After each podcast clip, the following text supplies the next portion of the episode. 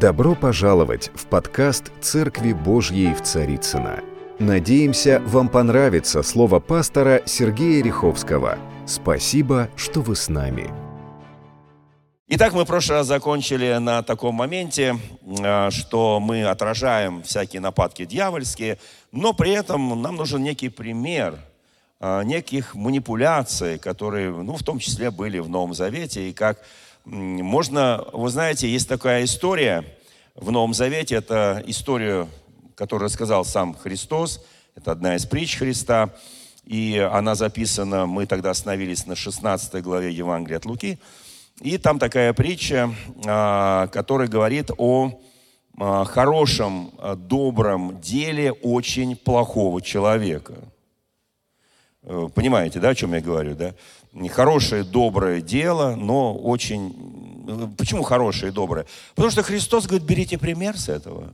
А что брать в пример? Мы же не будем брать в пример э, у змеи. Вот мы в прошлый раз говорили о позитивных качествах мудрости змеиной, которую мы должны брать, да, э, с нее пример. И мы говорили об отрицательных вещах, когда она искушала Еву, да, змея. Вот. Мы говорили о том, что есть кротость голубя, а есть и у него тоже какие-то не очень правильные моменты, да. Вот. И вы знаете, я так полагаю, что тот пример, который записан в 16 главе, собственно говоря, в этой главе и написано о том, о чем мы с вами уже тоже говорили о мудрости змеи и, о, и так далее. Давайте быстренько посмотрим 16 главу.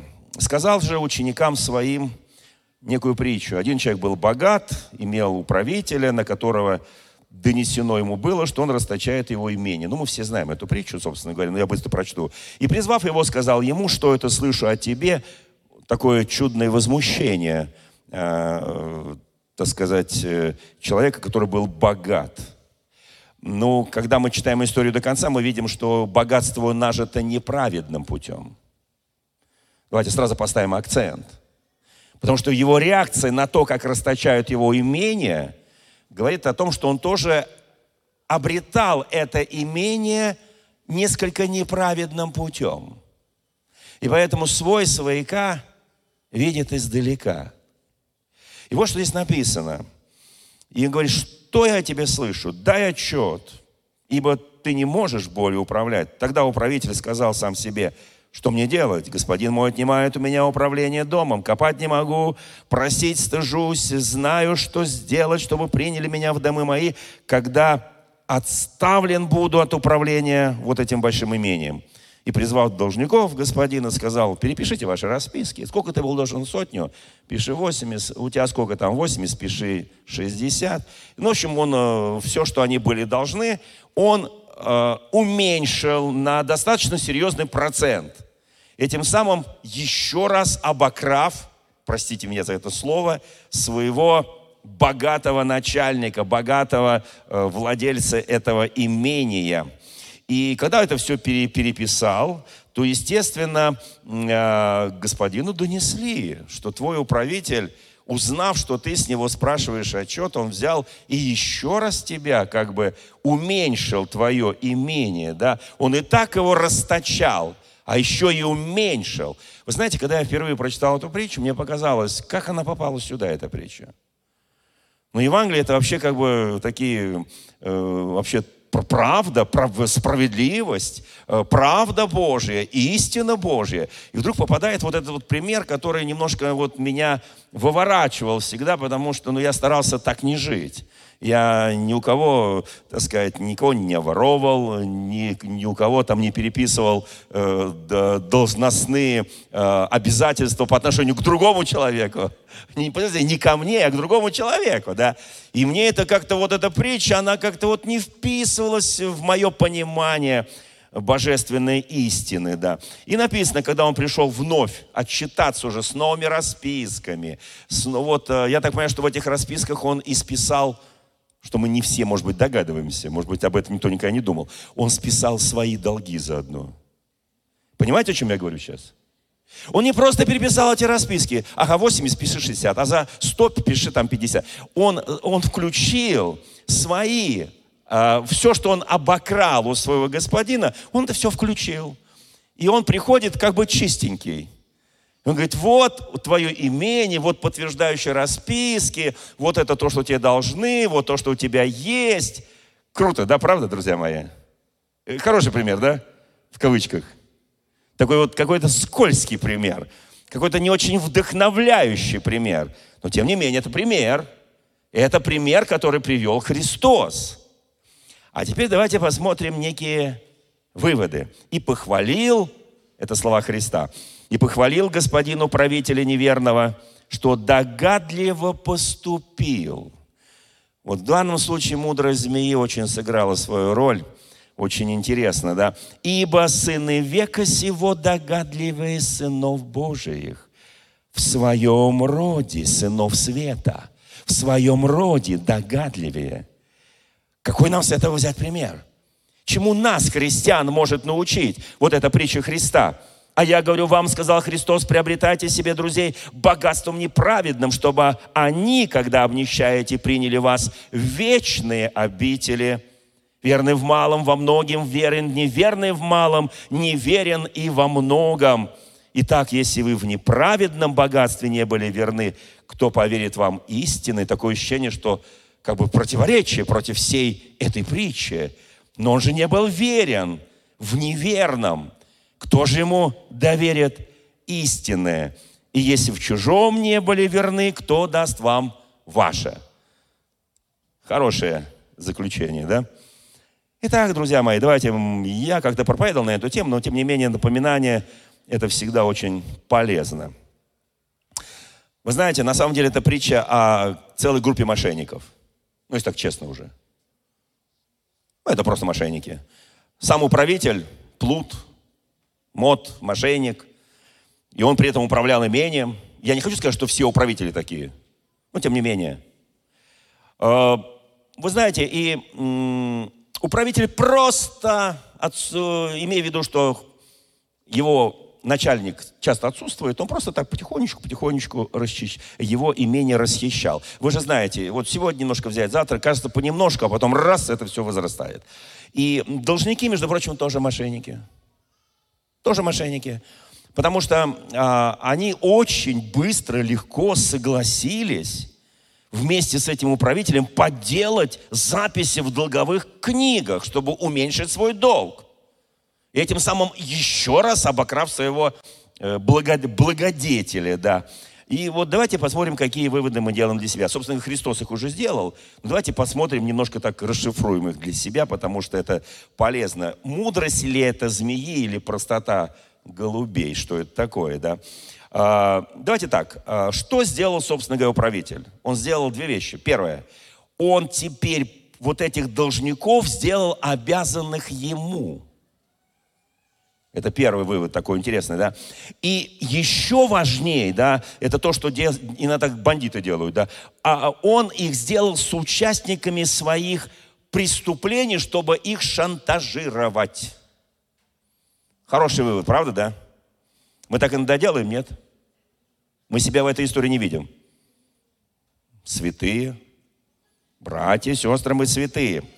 Ну, то, что сам, так сказать, вот этот глава всей этой корпорации похож на мошенника, все это понятно, потому что его не шокировала вся эта чудная манипуляция, вот, вот это вот, так сказать, то, что там было сделано. Это даже не газлайтинг, просто манипуляция такая откровенная, наглая, циничная. И он даже одобрил вот эту хитрость змеиную своего вот, управителя и, собственно говоря, похвалил его за это. Так написано, похвалил его за это.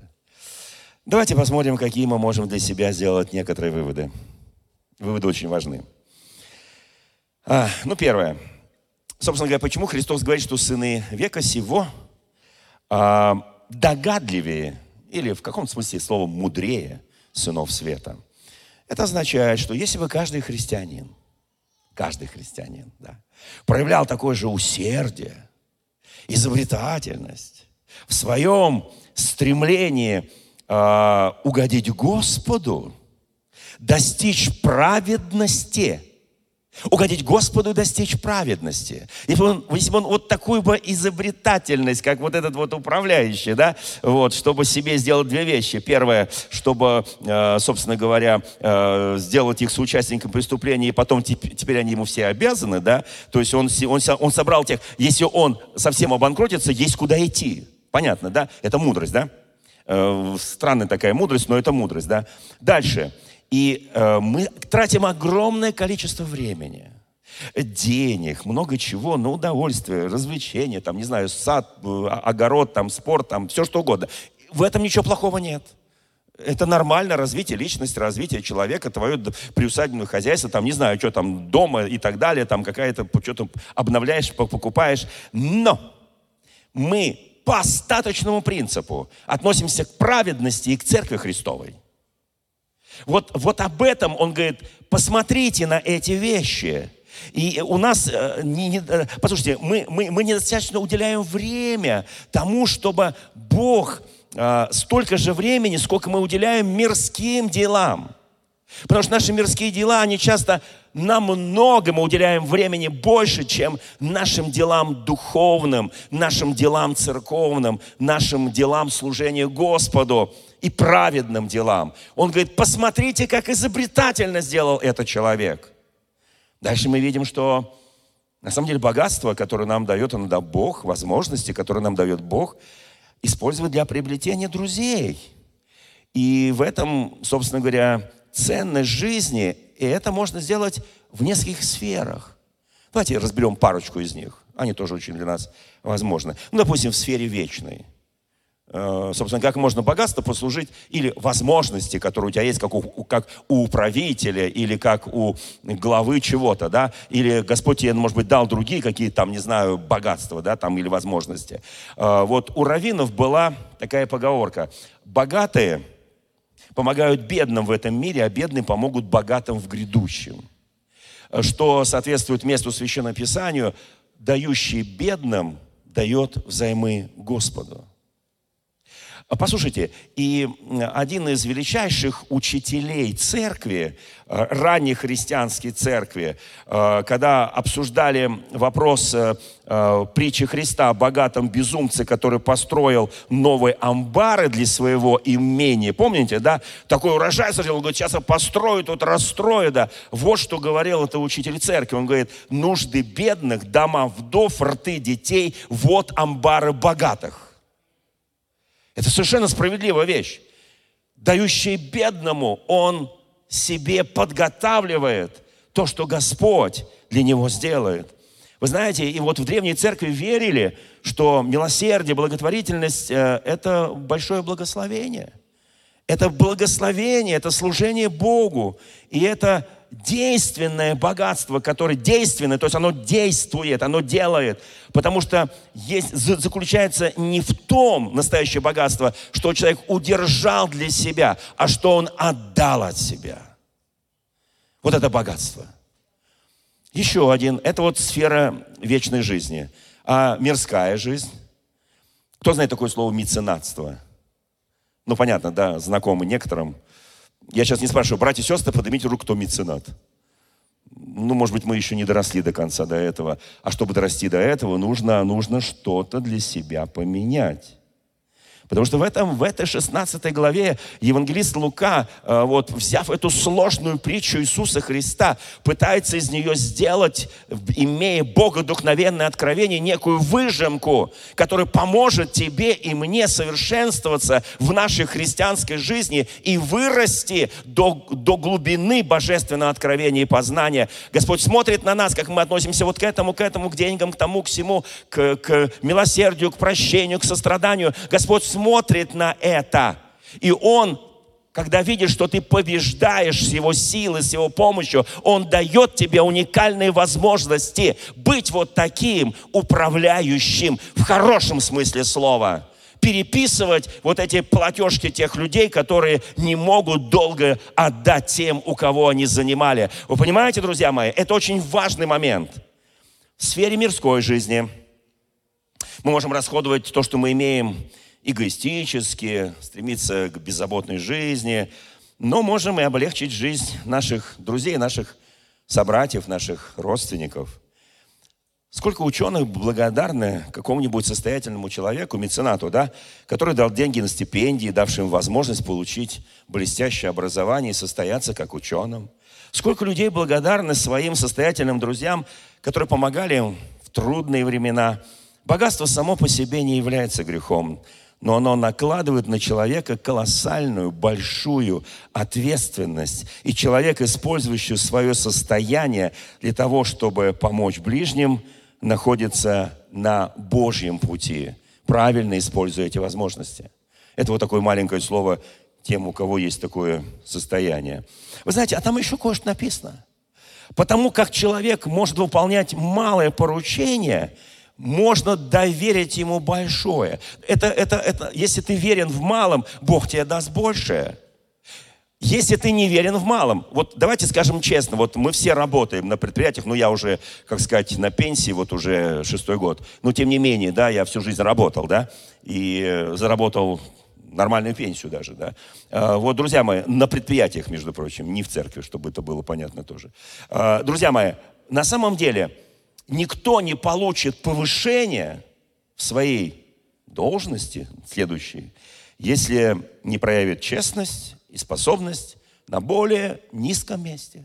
Это мы понимаем все. Любой нормальный начальник смотрит на это. Здесь такой начальник, который тоже смотрит, даже если он вор, даже если он коррупционер, даже если он живет непонятно какой жизнью. Нас это вообще не должно волновать. Нас волнует, как я себя позиционирую в этих вещах. Вот это меня должно волновать. Послушайте, есть такая непреложная истина. Бог на земле нам доверяет некоторые вещи, которые, собственно говоря, не наши. Давайте будем скажем честно. Здесь же речь идет о неправедном богатстве. Ты не... Кто скажет, ну я нажил неправедным трудом вот столько, столько. Не, праведно, мы же говорим, что праведным трудом, но Бог почему-то считает, что неправедным. Я не хочу спорить с Богом. Конечно, иногда хочется немножко поспорить с Богом, но это все, знаете, в пользу бедных. И они только нам временно поручены. Временно. Мы лишь распоряжаемся и управляем то, что нам дано временно. Когда умираем, это не принадлежит нам вечно по самой природе, нашей природе и природе Земли. Нам это не принадлежит. Мы ничего не возьмем. Кровь и плоть Царства Божие не наследуют. Ни одну вещь, которую здесь мы прилеплены, мы не возьмем. На небесах, напротив, мы получаем то, что действительно нам принадлежит. Вечная жизнь, общение с Иисусом, общение со святыми, вечная жизнь в небесном Иерусалиме – вы знаете, а вот то, что нам дано лично, зависит от того, как мы будем использовать то, что нам дано во временное управление. Ну, еще маленький вывод, наверное. Вы знаете, и уверен, что э, есть такое место Священного Писания, написано в Колоссянам в 3 главе. Э, мы все цело, кто знает о том, что мы все цело принадлежим нашему Иисусу. Все цело не на 10%, не на 50%, не на 80%, на 95%, а на 100%. И вот что здесь написано. Все, что вы делаете словом или делом, делайте во имя Господа Иисуса Христа, благодаря Бога и Отца. В связи с этим, я тут недавно прочел один, одно выступление, такой пост. Э, извините, сегодня у меня вот такие небольшие интересные отрывочки. Одного очень известного священника. Вот зовут его отец Андрей. То, что, собственно говоря, это не я буду, это он. Вот. Но мне очень понравилось. А, вот что, собственно говоря, он говорит о духе, душе, не о душе, о душе человека, о теле человека. Я вынужден это зачитать, потому что это подходит вот к этой теме, и поэтому терпеливо послушайте, пожалуйста, потому что у меня будет еще одна сегодня удивительная история одного очень тоже известного человека, да. Вот что говорит этот священник. Когда ты умрешь, просто так как это его речь, я это не могу взять, как бы, как это моя речь. Я так понимаю, я согласен с каждым его словом, но он просто очень это четко выразил. Когда ты умрешь, помните проповедь, да, моменту мору, помни о смерти, да? Друзья мои, ну вы же, вы же христиане. И мы должны, не потому что мне вот, э, скажем, там 66 скоро, и я поэтому помню о смерти, да. Я не знаю, когда будет смерть, я не знаю, как меня Господь возьмет. Я просто знаю, что однажды Он меня возьмет. Это, все это знают, да. Потому что время рождаться, время умирать, да. Вот. Но однажды Он меня возьмет, да. И вот, вы знаете, я тут почитал вот то, что Он э, э в своем блоге написал, мне так это понравилось. Я думаю, я должен прочитать это в церкви. Когда ты умрешь, не беспокойся о своем теле. Твои родственники, может быть, сделают все, что нужно. Может быть, не сделают. Они снимут твою одежду, но это точно сделают. Они тебя помоют, возможно. Они, это, я, я комментирую, это тут и он, и я как бы, да, одновременно. Они оденут тебя, возможно, в лучшую одежду. Они вывезут тебя из дома и доставят тебя в новый, по новому адресу. Называется кладбище. Многие придут на похороны, чтобы тебя почествовать. Даже если они тебя в нормальной жизни не очень чествовали. Некоторые даже изменят свои планы и попросят, чтобы их отпустили с работы, чтобы пойти на похороны. Твоя одежда, которую ты носил, будет отдана или продана, или подарена, или сожжена. Твои ключи, твои инструменты, твои книги, твои игры, твои коллекции, твои вещи будут принадлежать уже другим людям. И будь уверен, что мир без тебя не остановится и плакать за тобой не будет.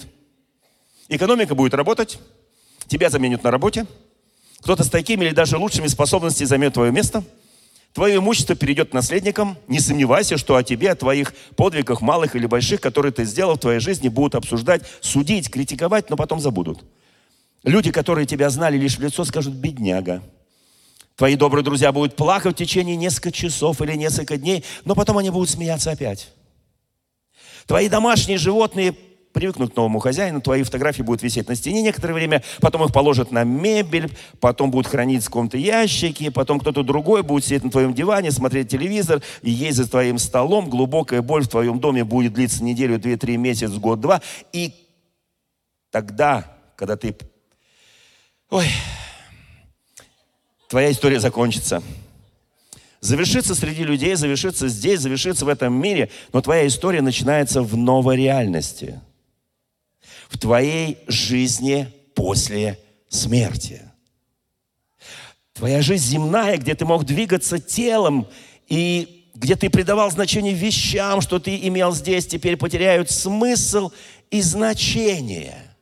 Исчезнет красота твоего тела, имя, фамилия, имущество, кредиты, должность, банковский счет, автомобиль, дом, титулы, трофеи, друзья, мужчины, женщины, дети, семья. В твоей новой жизни тебе будет нужна только твоя душа и твой бессмертный дух.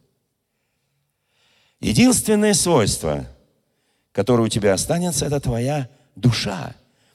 Потому что поэтому пытайся пытайся жить полноценно, быть счастливым, пока ты здесь, потому что, как сказал один величайший святой Франциск Азийский, такой возглавляет орден беднейших из бедных, да, ты не возьмешь отсюда то, что имеешь, но возьмешь лишь то, что ты дал.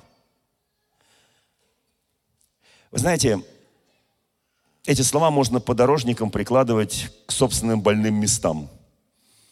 Желанию купить и притащить в дом очередной хлам – они откликаются даже если ты не веришь в душу. Еще раз, твоя одежда, она будет отдана, продана, подарена, сожжена, твои инструменты будут отданы и так далее, и так далее. Кому нравится такое рассуждение Андрея Ткачева? Интересно, правда? Прекрасно, да? Но мы же продолжаем эту тему. Отлично, слава Богу.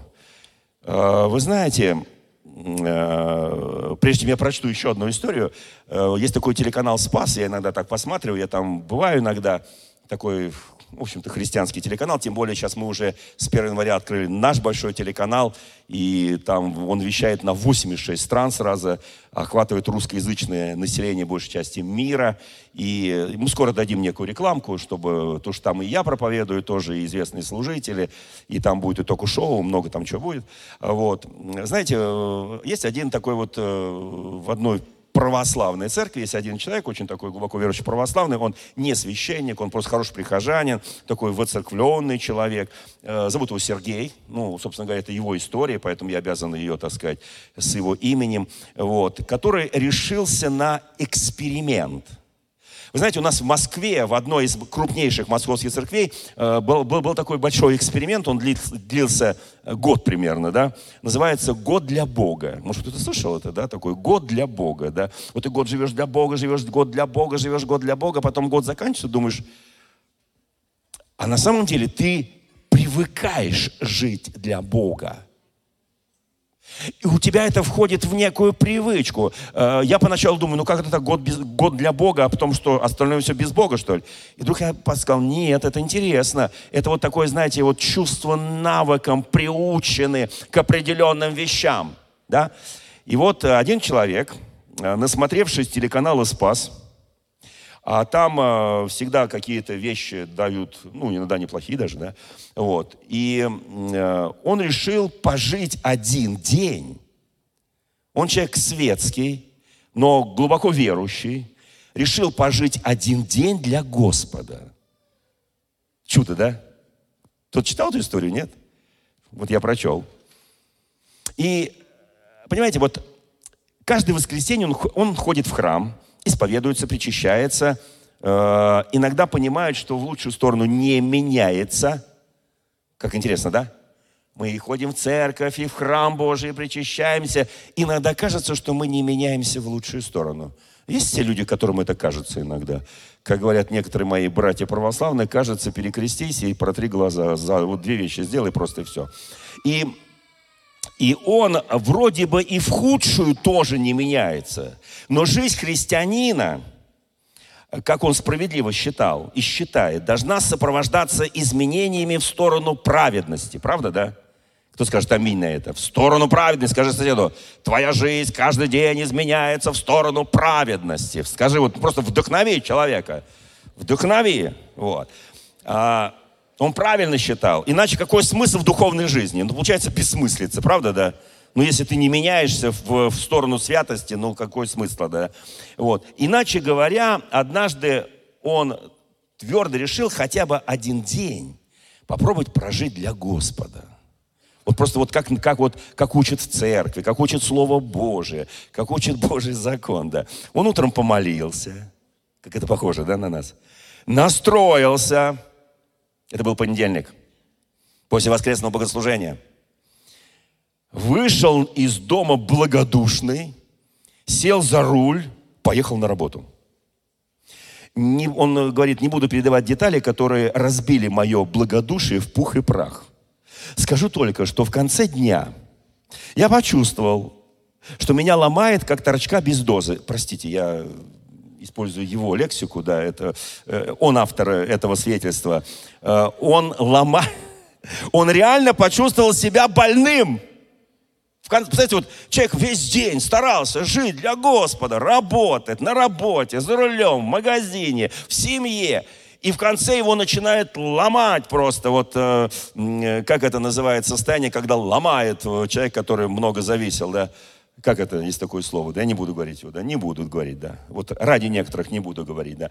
Он почувствовал без привычного трепа с друзьями, это опять его слова, где обычно кого-то осуждают, кого-то распинают, празднословят, без табачного дыма, без матершинки, без заглядывания на симпатичные э, женские лица, без пива после работы, без возмущения на претензии супруга, без, короче говоря, без этого оказалось так много, что Сергей почувствовал себя слабеньким, больным ребенком в той самой вере, в которой он себя считал сильным. Круто, да? Один день. Один день. Не три, не неделя, один день. Но, возможно, это уже я комментирую, это и было главный подвиг в его этом одном дне.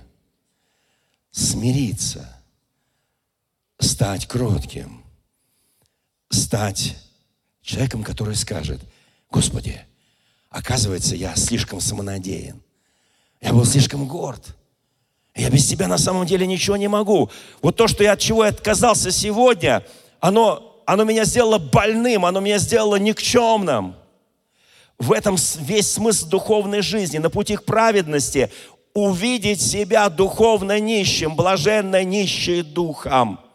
Кто помнит, что там дальше написано? Ибо они что? Бога узрят, блаженны нищие духом. И он почувствовал, вот, вот такой день для Бога мы делаем, мы себя чувствуем пустоту, нищету. Мы приходим больные, разбитые, говорим, Господи, продолжай. Продолжай следующий день для Господа. Следующий день для Господа. Следующий день для Господа. Следующую неделю для Господа. Послушайте, покайся и скажи, очисть меня, Господи, потому что я думал, что я совершен, я думал, что у меня все получается, я думал, что я достиг. Послушайте, кто пытался один день прожить для Господа, поверив, в понедельник? Я понимаю, что такое наше выражение «понедельник, день тяжелый». Ну, конечно, тяжелый, кто же с этим-то спорит. Ну, конечно, тяжелый. Тяжелый понедельник или нет? Завтра понедельник. После, после 9 дней выходных. Да. Не, не, нормальный понедельник, слава Богу. Я лично очень жду завтра понедельник. Но я жду, Господи, дай мне прожить. Нет, сегодня мы все святые. Но если дотянем часов до трех. Теперь давайте вот, смотрите, душа. Можно я приведу один пример одного очень известного человека? Ну, может быть, мы, э, не наша сфера, это сфера физики, сфера атома, сфера космоса. Э, вот. Тем не менее, есть такой ученый-физик Владимир Ефремов. Просто забейте себе в интернете, вы можете почитать его свидетельство. Он очень подробно свидетельствовал. Он когда-то начинал работать вместе с... Участвовал в запуске Гагарина в космос, э, занимался разработкой космических аппаратов и так далее, работал с Королевым. Ну, в общем, вот такой чудесный человек, атеист. Атеист. Слово «теос» – это Бог, кто знает. «Теос» – это Бог. «А» – это отрицание. То есть атеист – это отрицающий Бога. Вот он таким был. Он физик, он известный ученый, он друг Королева там, ну и так далее, там Гагарина видел. И вот он бы так и остался, наверное, как и многие люди того периода, советского периода, остался бы безбожником, остался бы атеистом и, наверное, бы никогда не изменил своих взглядов.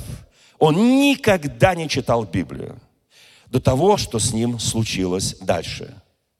Позвольте, я это тоже прочту. Видите, у нас сегодня такой воскресный э, проповедь, такое, я так читаю некоторые истории. Конечно, их можно было пустить бы и на экран, да. Вот. Но мне кажется, когда это в проповеди, оно так живо и интереснее, да.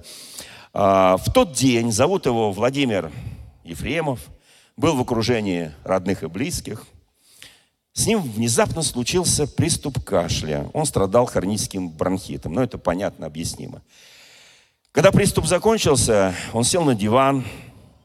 Первой к нему подошла родная сестра Наталья – Тронув брата за плечо, она поинтересовалась, все ли у него хорошо. В этот момент Владимир Григорьевич безжизненно упал на бок. Наталья проверила пульс, он не прощупывался. Сестра Владимира, медик по образованию, пыталась спасти брата, она пыталась запустить его сердце. Закончилась уже седьмая минута. И, наконец, под своей рукой Наталья почувствовала толчок. Сердце брата вновь забилось он начал дышать. Мы думали, что ты умер, что это конец. Первое, что услышал Владимир Ефремов после того, как пришел в себя. Ученый собрал силы и тихо прошептал, конца не существует. Там тоже есть жизнь, но она не такая, как здесь.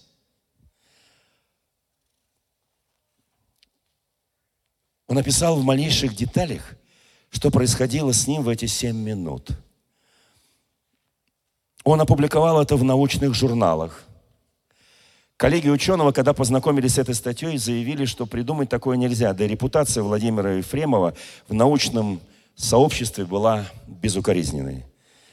И когда он с трудом сделал свой последний вдох, он об этом свидетельствует, он осознал, что жизнь его сейчас закончится.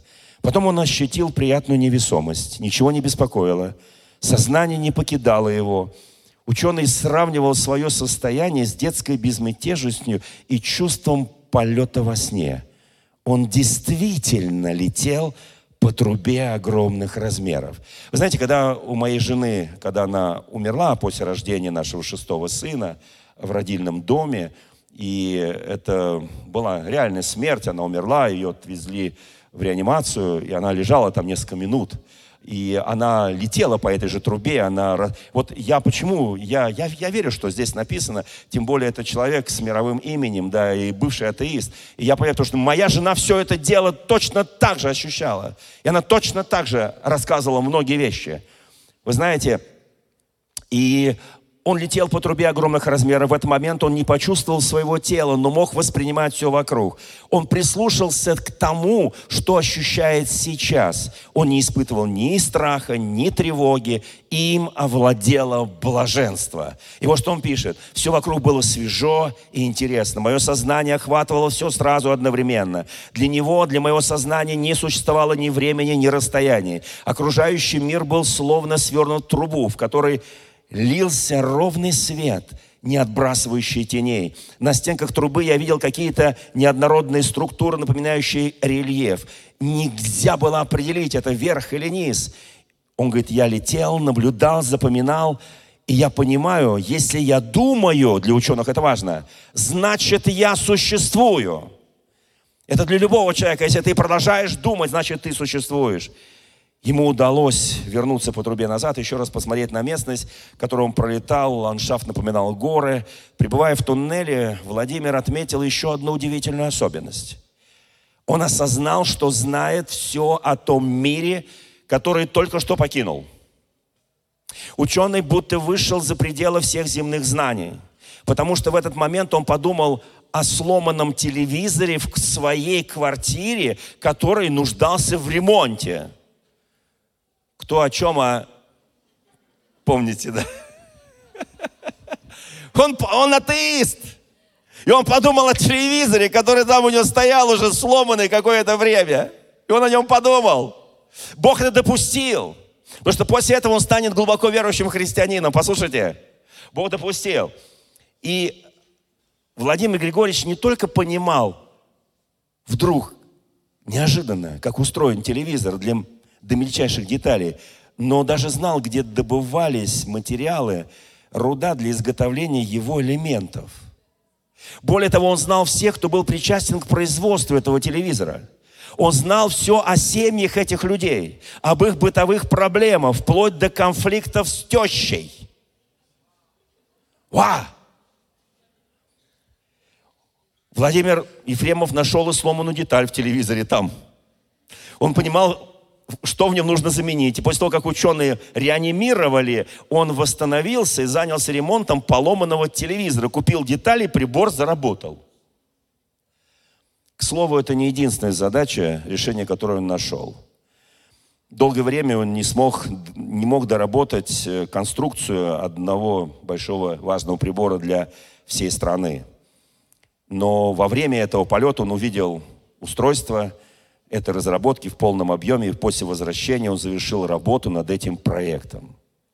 Слушайте, ва, все остальное, что удалось осознать, увидеть за эти считанные минуты, сложно подается описанию. Все объекты, которые там существовали, по словам ученого, связаны между собой. Процессы происходят по заданным законам. Человек там может оказывать влияние на объекты лишь одной мыслью. Слушайте, какая удивительная вещь. Знаете, я я понимаю, почему апостол Павел написал, для меня жизнь Христос, а смерть приобретение. Меня влечет и то, и другое, не знаю, что избрать. Остаться быть здесь на земле хорошо для вас, а разрешиться быть с Господом хорошо для меня. Послушайте, я, сейчас не призываю, друзья мои, торопиться в вечность. Э, никто из нас не власти над своей жизнью. И нам еще столько нужно потрудиться, чтобы вот в первой части проповедь, то, что я говорил – Столько еще нужно отдать, столько еще нужно осветиться, столько еще нужно прожить для Бога, для Церкви Христовой. Столько еще нужно делать, использовать дары, чудес, знамений, столько еще удивительных вещей, столько еще людей через нас придет к Господу, столько людей покается. Послушайте, это же благодать. Кому нравится такая благодать? Кто готов в этой, благодати жить? Вот. Но Павел говорит, я там был, я был восхищен до третьего неба, я слышал неизреченные слова Господом. И я знаю, вот то, что описывает ученый, Павел это все пережил, он это все видел, поэтому он так, знаете, мы часто так привязаны. Мы, почему? Христианство, оно бесстрашное, оно сильное. Это герои веры. Любой христианин, который верует в стране, я вспоминаю советское время, которое было атеистической и безбожной, это герои веры. Потому что они шли против течения. Против течения. Друзья мои, пришло время, я буду говорить следующее воскресенье в виде на этот год. Нам придется во многих вещах Год будет очень непростым. Нам придется пойти против течения. Пойти против течения. Во славу Божью. Во славу Божью. Послушайте. И вот что он там пишет, я сейчас заканчиваю его свидетельство. Он пришел к заключению, этот ученый. Человек видит там все, что желает видеть. Но при этом у него все желания чистые. По причине рассказа многих людей это соответствует. Я осознал, что меня ведет некто вездесущий. Он это написал с большой буквы. Не имеющий границ этот невидимый, но осязаемый всем моим существом, делал все, чтобы не напугать меня. Я понял, что это он показывал, он с большой буквы, мне явление и проблемы во всей причинно-следственной связи. Я не видел его, но я чувствовал его остро. Вы знаете, и он пишет, я ощутил, что находясь там, в этой трубе, по своей радости несравненно ни с чем земным. Даже моя юношеская любовь по сопоставлению с этими ощущениями – ничто. Вы знаете, когда его сестра а, а, вот, оживляла, как медик делал ему искусственное дыхание – он ощутил, что кто-то препятствует ему двигаться дальше. Кто-то тащит его, словно растение земли. Вокруг все завертелось, он увидел свою побледневшую сестру, на лице был нарисован ужас, лицо ученого же выражало восхищение. И такой увидела его сестра. И он сказал своим родным, что смерть ему теперь не страшна, ведь он знает дверь в другой мир. Вы знаете, я очень благодарен Господу за это свидетельство, потому что оно, оно вдохновляет. Он жив. Оно вдохновляет. Не торопись. Даже вот Павел, он видел все это, но он не торопился. Знаете почему? Потому что он знал, что он должен многое, многое, многое, как апостол Христа, как свидетель Иисуса Христа совершить на этой земле. Я хочу нас всех вдохновить. Вы знаете, я хочу чем закончить свое слово сегодняшнее. А,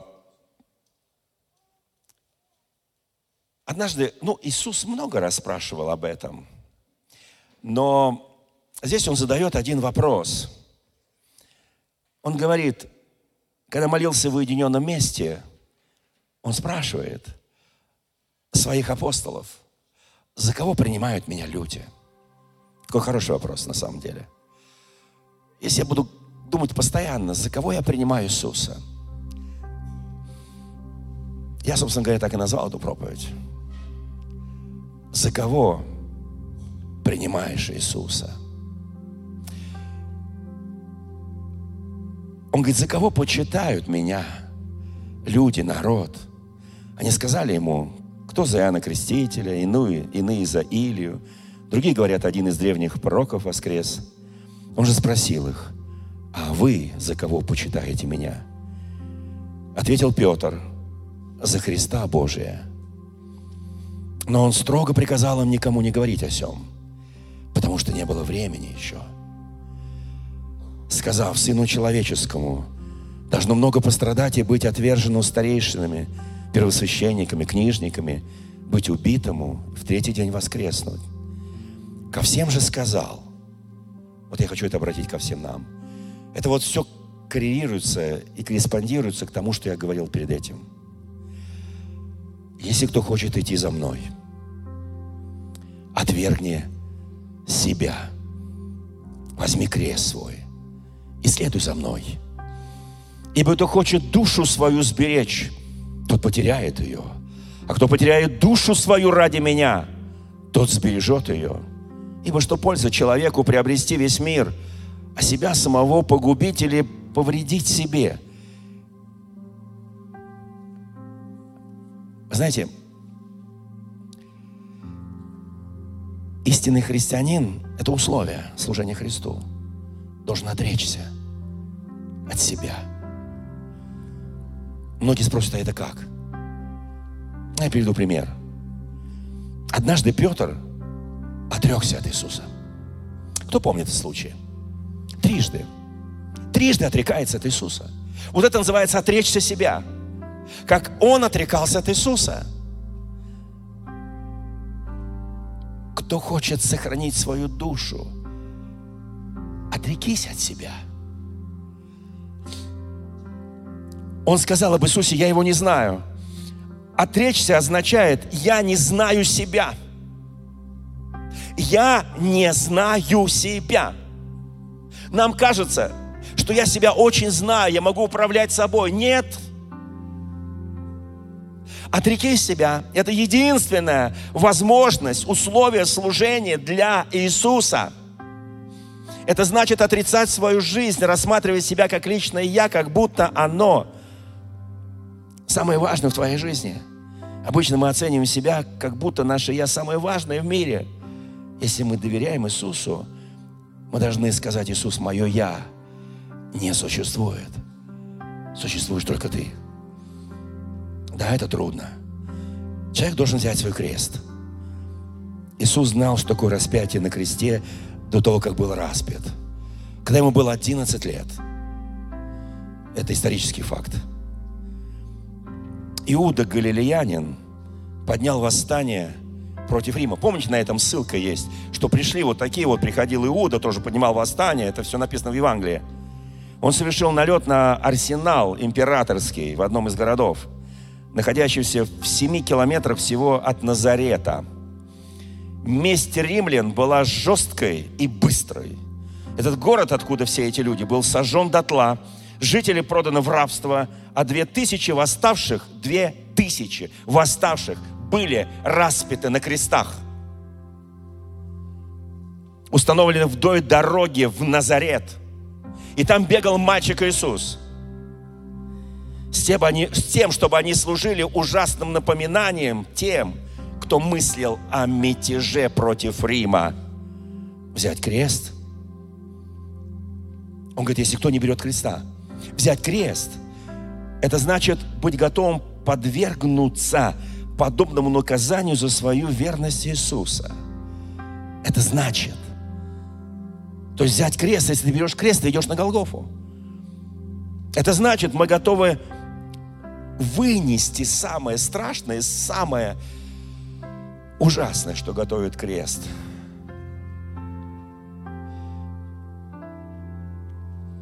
Знаете, христианин должен уметь жертвовать своей жизнью ради Христа. И стараться при этом любой ценой хранить ее. Вот это вот такие вещи, это вот мудрость змеи, кротость голубя. С одной стороны, жертвовать. Христианин не думает, сколько я могу получить, а он думает, сколько я могу дать. Христианин не думает, что безопаснее сделать, а думает, как поступить мне по-божески. Он не рассчитывает, как бы сделать поменьше. Он рассчитывает, как бы сделать побольше для Царства Божия, как я могу сделать самое возможное – христианин осознает, что эта жизнь дана ему для того, чтобы беречь себя для него. Не для себя, а только для того, чтобы жертвовать ее для других. Не для того, чтобы экономно прожить ее, а для того, чтобы посвятить всю свою жизнь Иисусу. Я хочу закончить старым псалмом, мы его не поем. Может быть, когда-то наше прославление его вспомнит. Это один из любимых псалмов моего папы. Мой папа был трижды репрессирован за Христа. При Сталине, при Хрущеве, при Брежневе. Всякий раз, когда он брал баян, он был музыкант, у меня папа тоже. И он пел этот псалом. Я не смогу его спеть. Я не уверен, что мы даже знаем мелодию.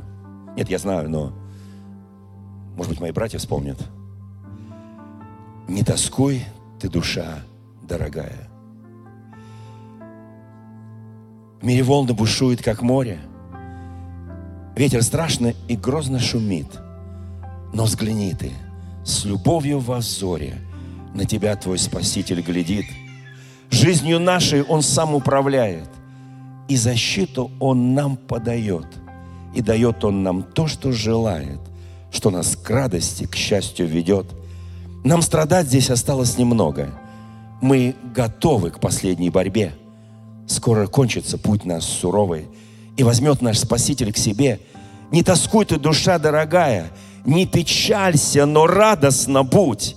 В небе Родина наша святая, там наш вечный, блаженный приют. Дорогие друзья, спасибо, что были с нами. И до встречи на следующей неделе на подкасте «Церкви Божьей в Царицына.